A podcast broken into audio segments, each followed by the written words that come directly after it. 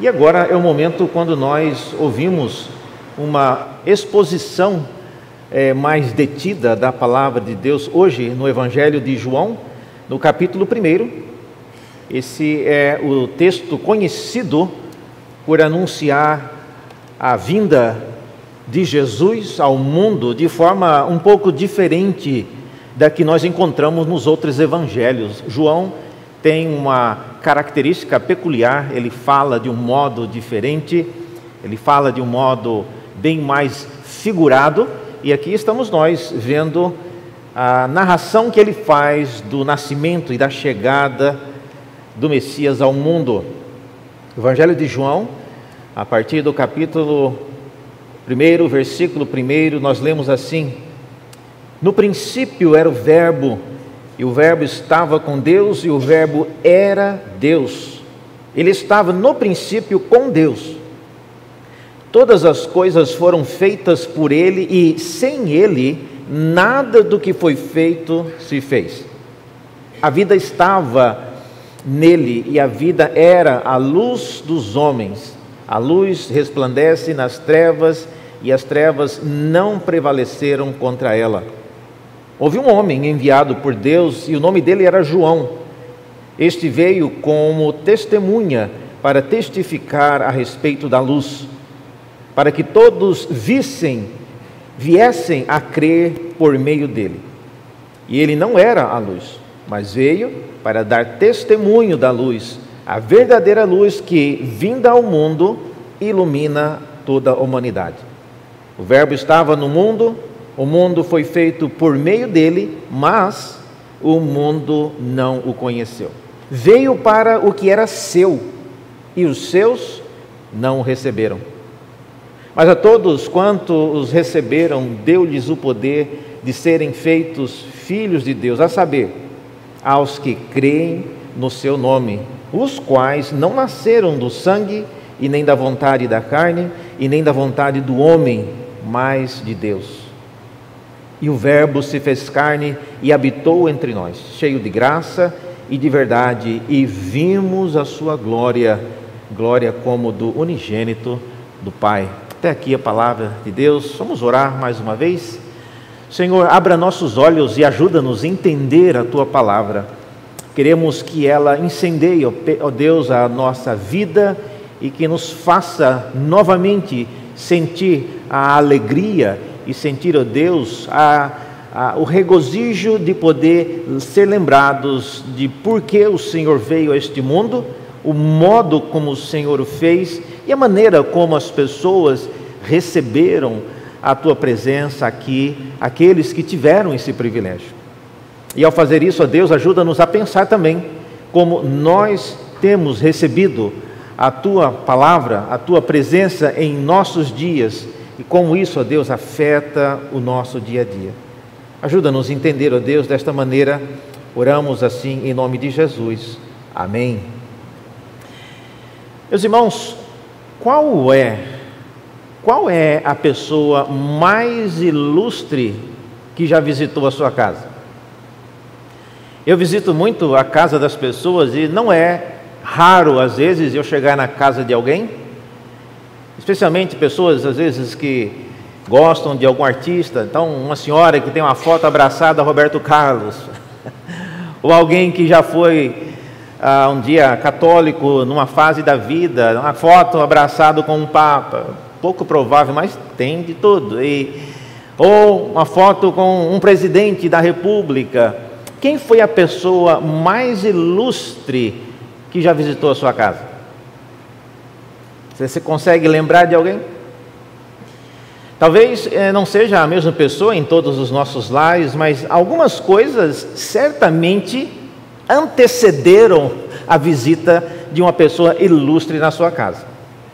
Primeira coisa é você dar uma geral, e dependendo de quem você é, você vai ficar, colocar todo mundo na sua casa, né, num alvoroço por causa dessa arrumação. O que não estava arrumado nos últimos 10 anos vai ter que estar arrumado para essa uma hora de visita importante, ilustre, porque o que, que eles vão pensar? entrar na nossa casa e está esse pandemônio, né? Outra coisa que é muito comum, nós ouvimos pessoas se preparando e às vezes ligando é o que é que a pessoa ela come e o que é que ela não come. Geralmente as pessoas fazem isso. Não querem passar o constrangimento de fazer toda uma preparação, um alimento, uma sobremesa e descobrir na hora que a pessoa é alérgica a alguma coisa que você fez, ou ela é, é vegana, ou ela não come aquele tipo de comida. Então é comum e até parte de uma, é, de uma ética, né, de uma postura de quem sabe receber bem, perguntar. A melhor coisa é perguntar. Você come isso? Você não come aquilo? Então as pessoas se é, é, previnem nesse respeito. Uma terceira coisa que é muito comum é você conhecer um pouco das pessoas. Você não convidaria alguém que você sabe ter uma história é, muito perigosa, uma história que envolveu crime, uma história que envolveu qualquer tipo de a, atividade e associação que você não gostaria que estivesse associado com a sua casa. Então, a gente faz mais ou menos uma uma busca de quem é a pessoa. Geralmente, se é uma pessoa muito ilustre que você quer receber, você não já convida com prazer. Esse texto que nós lemos hoje aqui fala de uma visita muito ilustre. Fala da maneira como as pessoas, especialmente alguns profetas, se prepararam anunciando quem é a pessoa que vai chegar. Do contrário, é, é muito pouco provável que as pessoas não reconheçam, não se lembrem. Uma ocasião eu estive pregando no interior do Piauí e nessas, quando você vai fazer uma, uma conferência, às vezes eles, é, eles não perguntam para você né, qual é a foto que o senhor gostaria que colocasse no cartaz. E meus irmãos, eles acharam uma foto minha que eu tinha 17 anos ainda. Eu era bem mais bonito, tinha cabelo preto. E a hora que eu cheguei lá, nem os diáconos reconheceram. Quem é o senhor? Como assim, quem é o senhor? Eu, eu vou fazer a palestra aqui. O senhor é essa pessoa da foto? Né? É porque ela era muito diferente.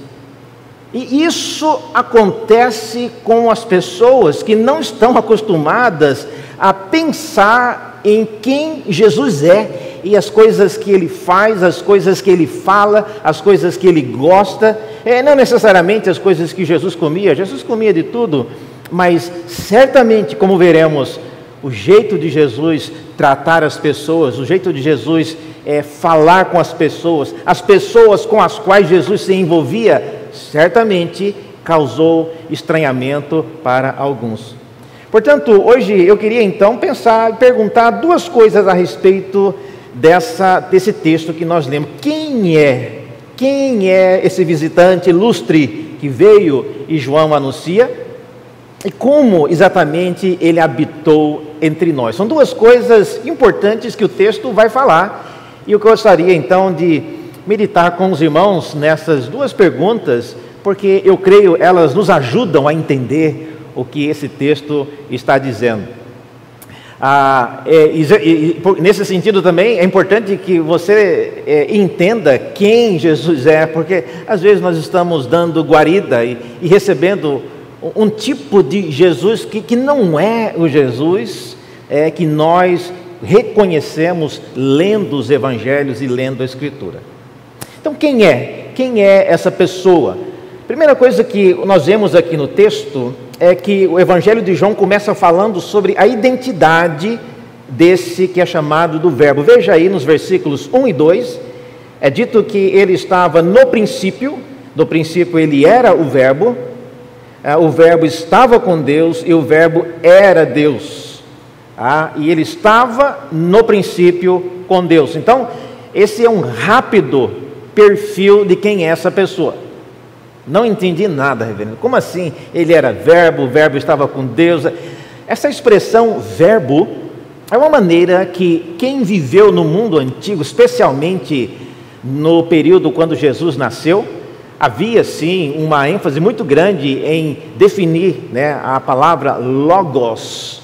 E era uma referência não só à palavra, ao verbo, mas toda uma narrativa envolvendo a sabedoria quem falava de Logos nos dias em que Jesus nasceu, sabia que havia sim uma referência indireta à sabedoria dos povos, à sabedoria em geral, e aqui está João apresentando Jesus como sendo o Logos de Deus. É dito que ele era um Logos, era um verbo que estava no princípio, ele estava com Deus e ele também era Deus. Então é um trio aí bastante é, ah, completo de uma descrição que você sabe imediatamente que nós não estamos falando de uma pessoa qualquer. Vocês devem se lembrar quando, ah, nos dias de Abraão, três pessoas apareceram para visitar Abraão e, pelo jeito, apareceram sem avisar. É, Gênesis fala que apareceram e chegaram, e a Bíblia trata-os como sendo três homens, e inclusive Abraão preparou um churrasco para eles. E até que Abraão descobriu que um deles era o Senhor e dois eram anjos, já, ia, já tinha comido metade de uma vaca ali no churrasco que foi preparado. É, então ele não reconheceu exatamente. Vocês devem também se lembrar que nos discípulos, depois da morte de Cristo, no caminho chamado caminho de Emaús, eles andaram com Cristo e a Bíblia diz que eles não reconheceram quem estava andando com eles. Então é importante, João inicia falando que essa pessoa ilustre que vem habitar conosco é ninguém menos do que o próprio Deus encarnado.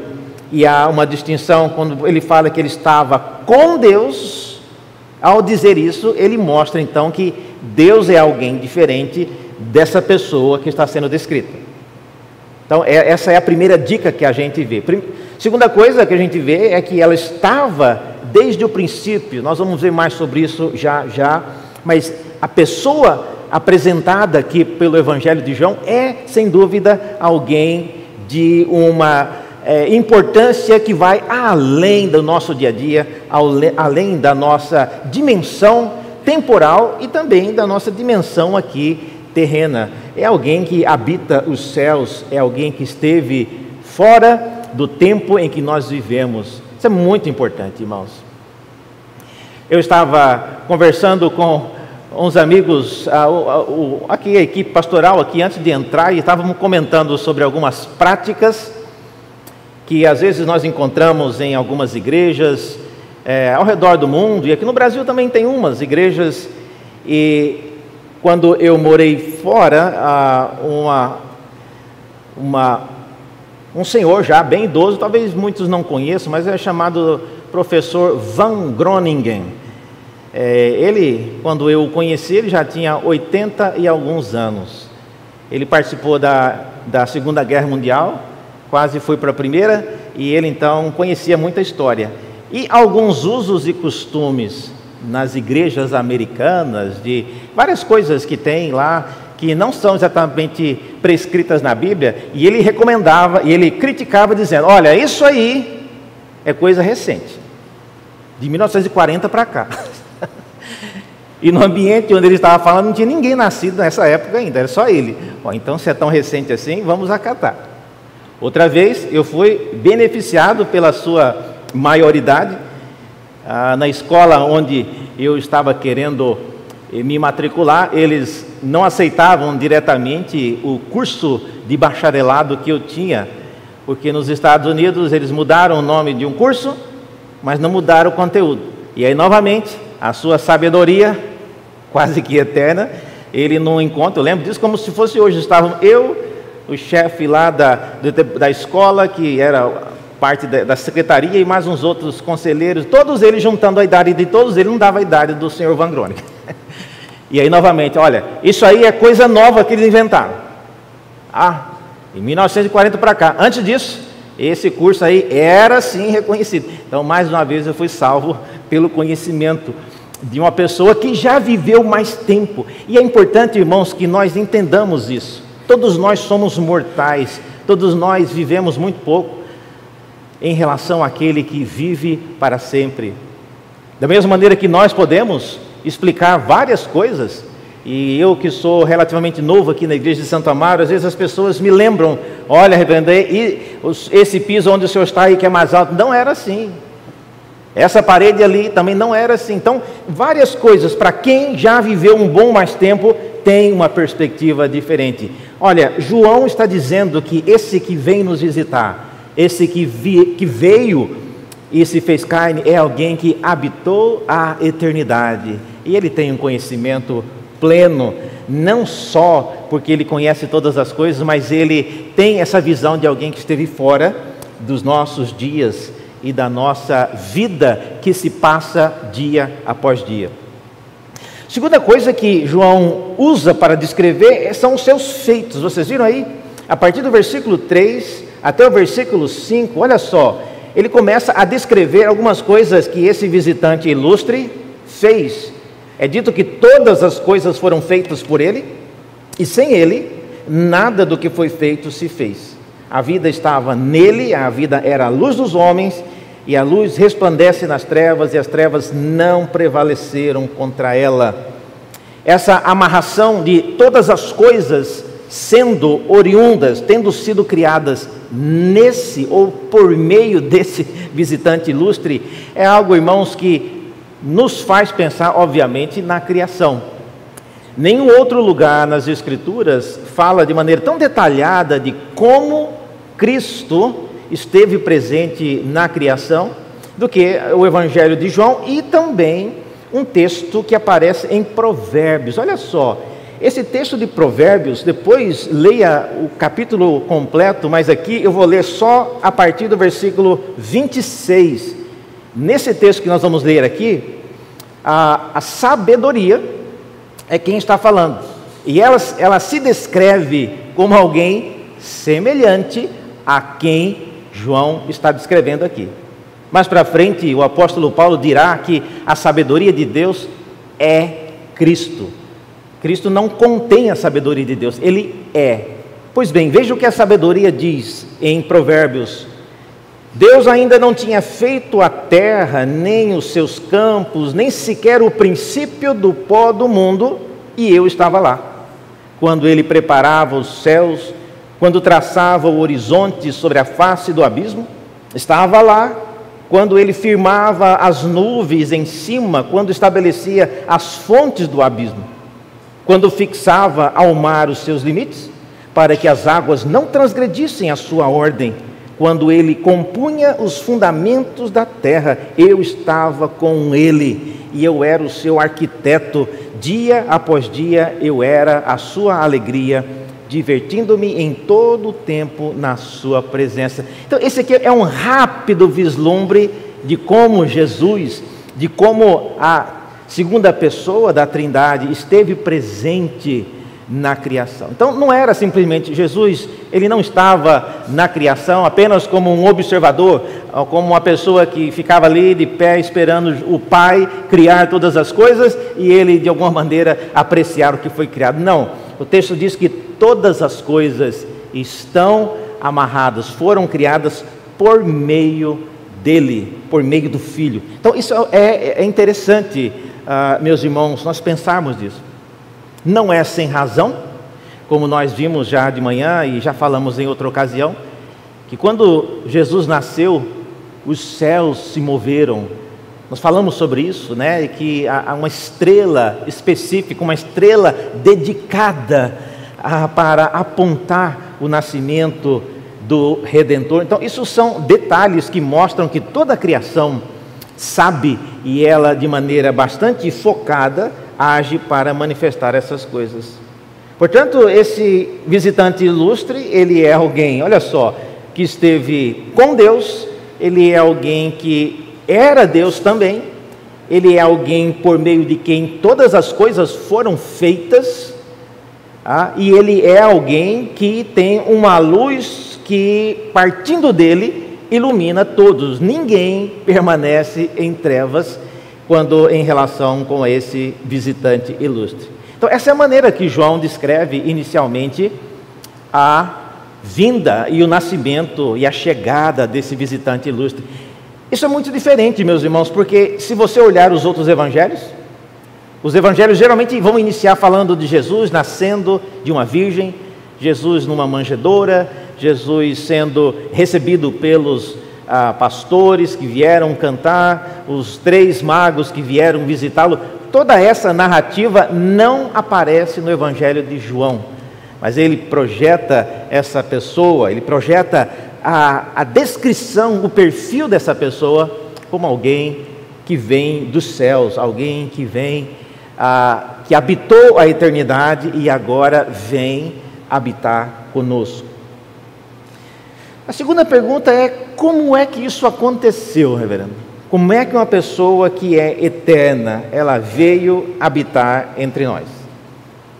Qual que é a, a lógica disso? Como que uma pessoa que habita a eternidade consegue adentrar a temporalidade e andar e perambular entre nós? Há muitas coisas complexas, irmãos, que é, acontecem e que nós não temos como saber exatamente, mas Deus mandou e Ele criou meios para que isso acontecesse. Primeira coisa que é mostrada aí a partir do versículo 6 é que houve um anúncio da sua chegada. Houve um homem, diz o versículo 6, enviado por Deus, e o nome dele era João. Este veio como testemunha para testificar a respeito da luz, para que todos viessem a crer por meio dele. Ele não era a luz, mas ele veio para dar testemunho da luz, a verdadeira luz que vinda ao mundo ilumina toda a humanidade. Esse papel de João, João Batista é um papel muito conhecido. Eu não sei quantos de vocês gostam de assistir, pelo menos filmes, mas onde aparece, né? a, a Câmara, o, a, o equivalente à Câmara dos Deputados na Inglaterra, ou nos Estados Unidos também tem isso, mas quando chega a pessoa, ou a rainha, ou o chefe da casa, ou o presidente da república, geralmente tem um arauto que vai adiante no salão onde estão todos reunidos e ele grita em alto e bom som: Senhoras e senhores, né, a rainha da Inglaterra. Aí a pessoa entra. Então é uma maneira de anunciar quem é a pessoa adentrando o recinto, quem é a pessoa chegando ali. O arauto também fazia isso, possivelmente para invocar um pouco de silêncio e respeito. As pessoas que conheciam quem estava sendo anunciado chegaram ao ambiente, já se posicionavam de maneira adequada. Portanto, o papel de João Batista no mundo antigo, ele é muito conhecido. É alguém que veio para anunciar, para preparar o caminho.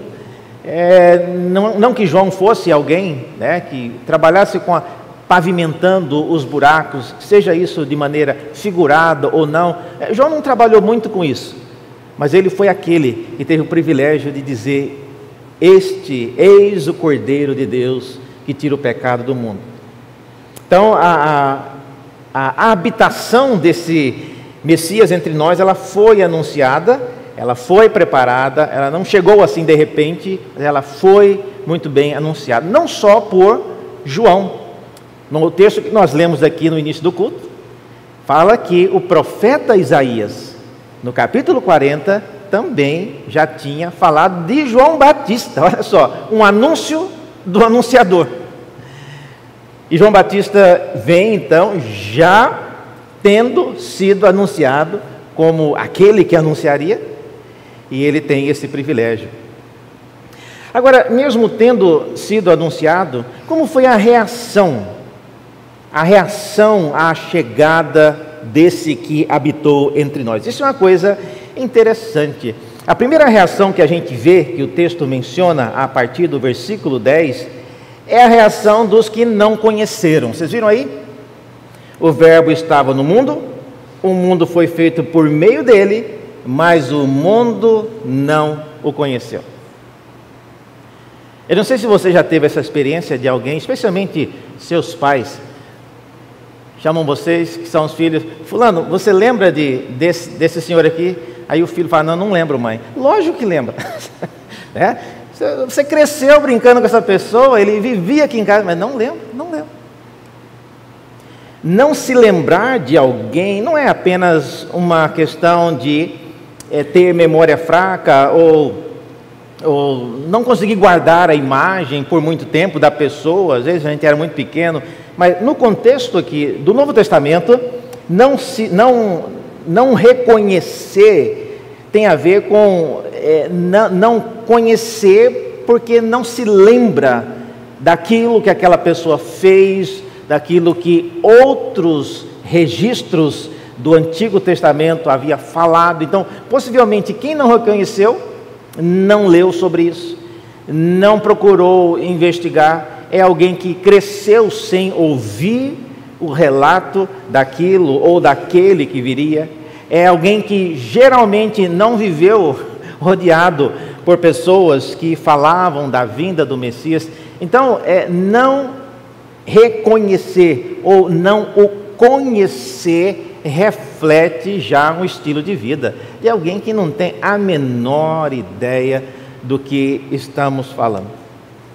E olha, irmãos, tem muita gente assim, tem muita gente.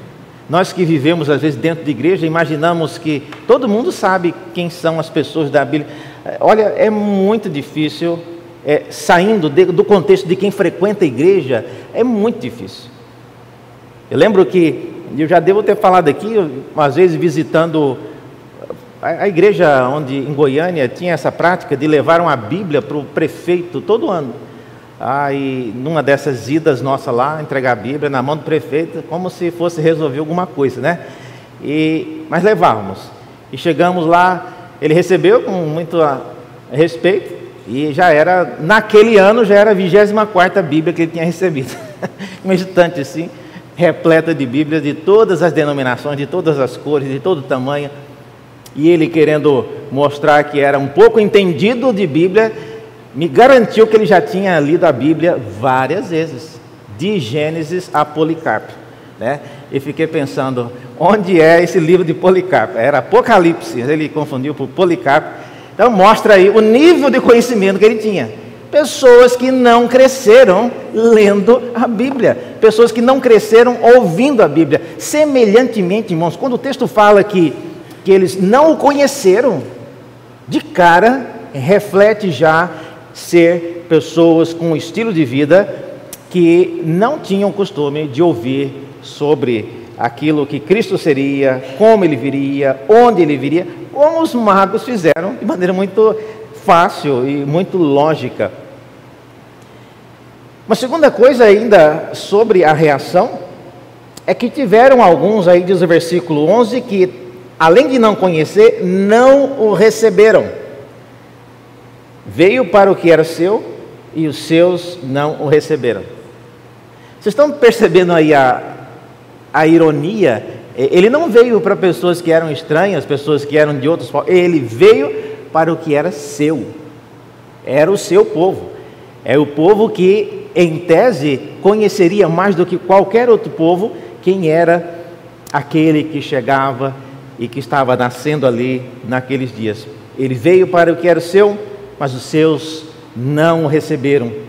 Não receber significa não aceitar a pessoa, significa talvez não aceitar os seus feitos, mas também significa não aceitar o propósito da visita. E foi exatamente isso que aconteceu com Jesus em várias das vezes em que ele foi contestado e ele foi ah, confrontado por aqueles que recebiam a sua visita por causa daquilo que Jesus representava.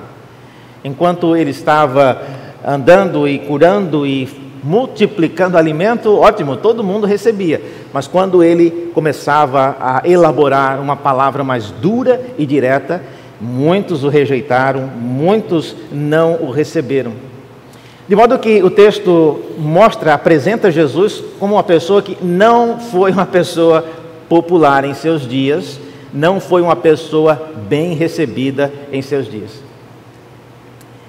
Olha, irmãos, eu já tive que lidar com tantas pessoas e às vezes as pessoas fazem a seguinte recomendação, pastor, receba fulano na igreja. Ele é meio estúpido assim, mas lá no coração dele ele é uma pessoa muito boa.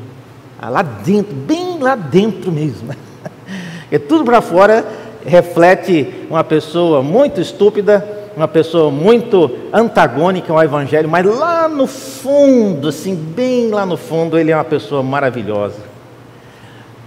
Jesus era uma pessoa que, não só lá no fundo, mas também em toda a, a sua presença, ele era uma pessoa maravilhosa, mas muitos não o receberam. Isso porque nós não conseguimos, às vezes, ver quem realmente as pessoas são, a menos que nós gastemos tempo lendo um pouco sobre o que ela já fez, as coisas que ela falou, as coisas que ela prometeu fazer.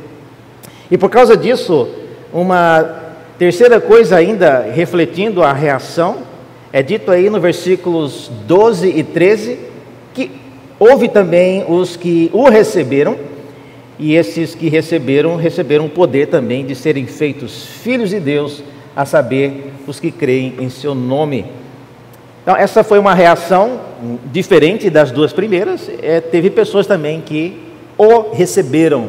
E receber aqui não é simplesmente, por favor, por aqui, entre na minha casa. Não, receber, segundo o texto, significa crer naquilo que ele é, significa ser feito filho de Deus. É diferente de simplesmente você receber como um hóspede na sua casa. Meus irmãos, Jesus não é alguém que quer ser recebido na sua casa como um hóspede para um rápido almoço, um café, um brunch e, e tchau. Não, Jesus quer ser um hóspede que habite para sempre conosco. Ele não é uma, uma visita para ver só a nossa casa arrumada, para ver só o período da, da nossa refeição e depois tchau, fechamos a porta e nós voltamos à vida que tínhamos antes. É, não é esse o propósito. O texto diz que aqueles que o receberam, vocês viram aí? Aqueles que o receberam, eles foram feitos filhos de Deus. Então é mais do que simplesmente abrir a porta.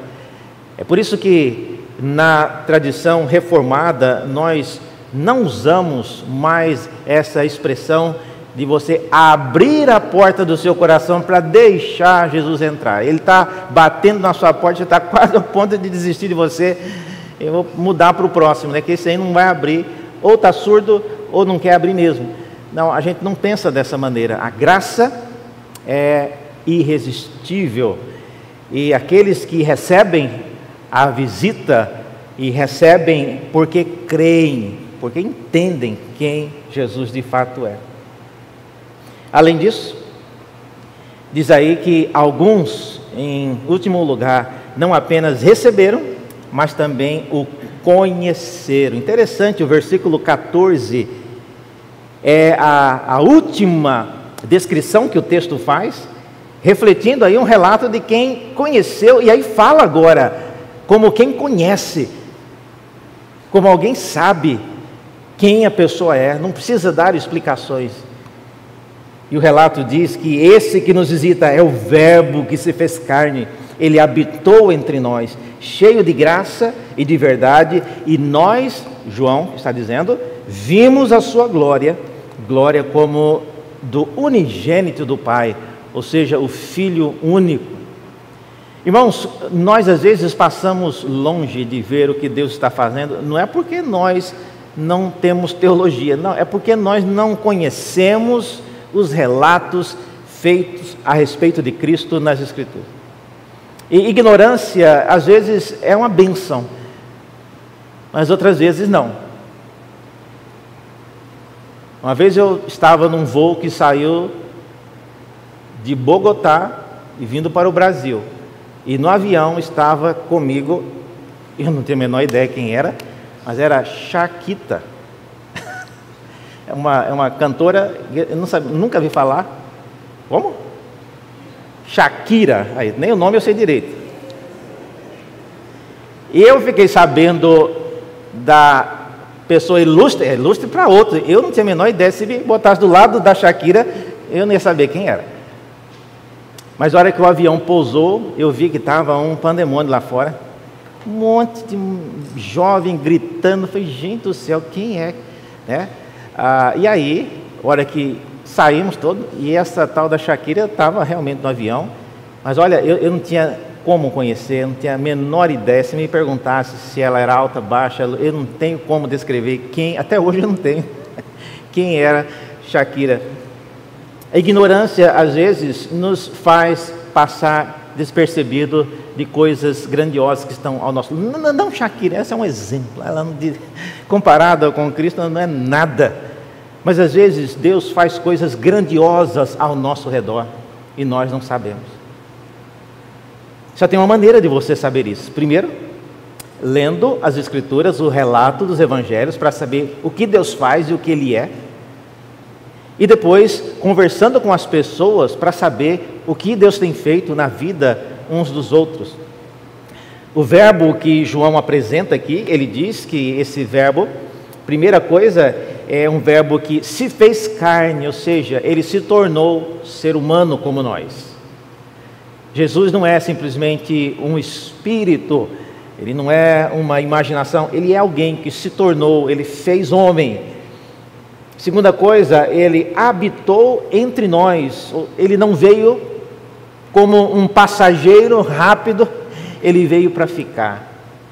Ele veio para ser homem e ser o nosso representante, e ele é homem ainda hoje, e ele permanece sendo o nosso mediador. Então, essa expressão habitar para quem conhece a história do Antigo Testamento, reflete a localização do tabernáculo no meio do acampamento. E ali é descrito que a glória do Senhor tabernaculava no meio do povo. E essa a mesma ideia que o texto apresenta aqui quando usa a expressão ele habitou entre nós. Também esse que veio é alguém cheio de graça e de verdade, são expressões que descrevem a glória e a presença gloriosa de Cristo, e não apenas gloriosa, mas é alguém que tem conteúdo, tem uma palavra. A verdade é aquilo que permeia aquilo que ele faz, aquilo que ele é, e finalmente o texto diz que eh, nós vimos a sua glória mas uma glória peculiar, uma glória de alguém que é filho de Deus. Nesse sentido, infelizmente, ainda nós não tivemos esse privilégio. Alguém de vocês aqui já teve oportunidade essa semana de ver Jesus? Certamente não. Um dia nós teremos esse privilégio. Mas diferente do que às vezes algumas pessoas imaginam, mesmo que você tenha esse privilégio, ah, eu encontro com pessoas frequentemente que dizem: Olha, pastor, quando eu encontrar com Jesus, eu tenho um caderninho cheio de perguntas que eu quero fazer, e até hoje eu não consegui resposta. Olha, se você chegar com esse caderninho, a primeira coisa que Deus vai fazer é pegar esse caderninho seu, jogar fora, né? Senta aqui, meu filho, tem muito mais que você precisa saber. É, todo esse caderninho aí são coisas que fazem parte de uma existência limitada ao tempo e ao espaço, e agora nós estamos numa nova dimensão. Todas essas coisas já passaram, e essas perguntas, que são geralmente questões teológicas que ninguém nunca conseguiu responder, e às vezes a gente fica travado com isso.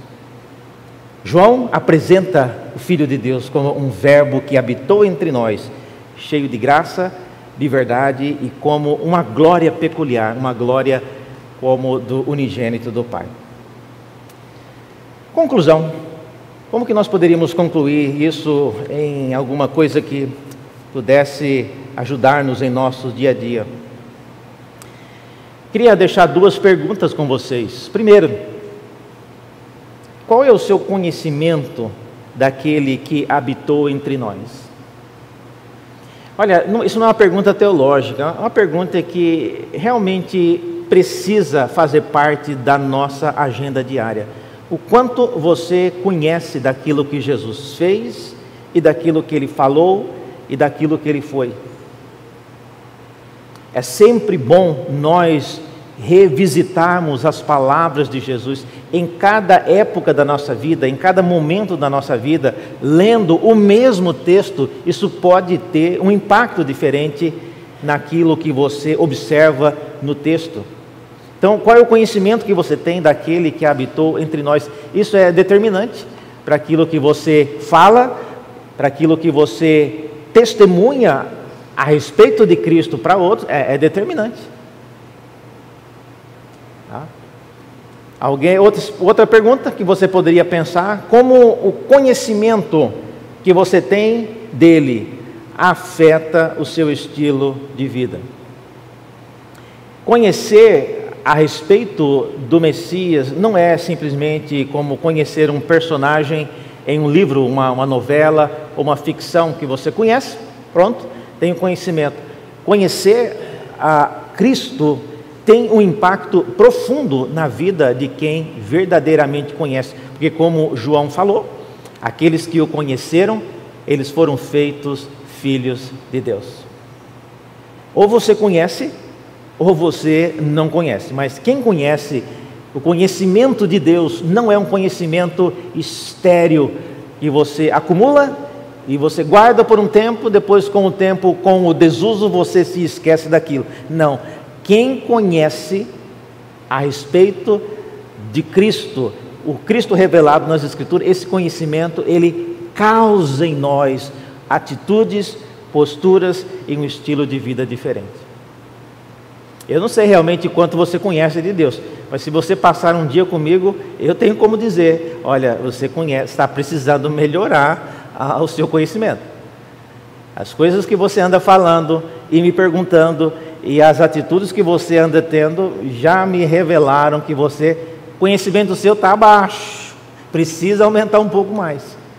Porque eu creio, e João cria também, que aquele que conhece o Filho de Deus se torna filho de Deus. Quem é o Cristo que você tem conhecido? E como ele tem afetado o seu estilo de vida? Vamos orar mais uma vez, pedindo que esse que João nos anunciou possa habitar também em nosso coração. Senhor, graças te damos mais uma vez por aquilo que o Senhor fez por meio do teu filho Jesus e que o Evangelho de João nos lembra muito bem, com muita clareza. Ó Deus, permita que este visitante ilustre, que é o teu filho Jesus, possa cada vez mais habitar nossas vidas e que o conhecimento dele não seja algo estéril, mas que nos motive a ser cada vez mais pessoas como João fez, que anunciem com maneira clara, mostrando que a nossa alegria está nele, em poder conhecê-lo, em poder tê-lo conosco, habitando conosco, com toda verdade, glória. E oramos para que o Senhor faça isso, ó Deus, para que por meio daquilo que o Senhor revela a cada um de nós, nós possamos também aumentar o número daqueles que ainda não te conhecem. Pedimos isso a Deus em nome de Jesus. Amém.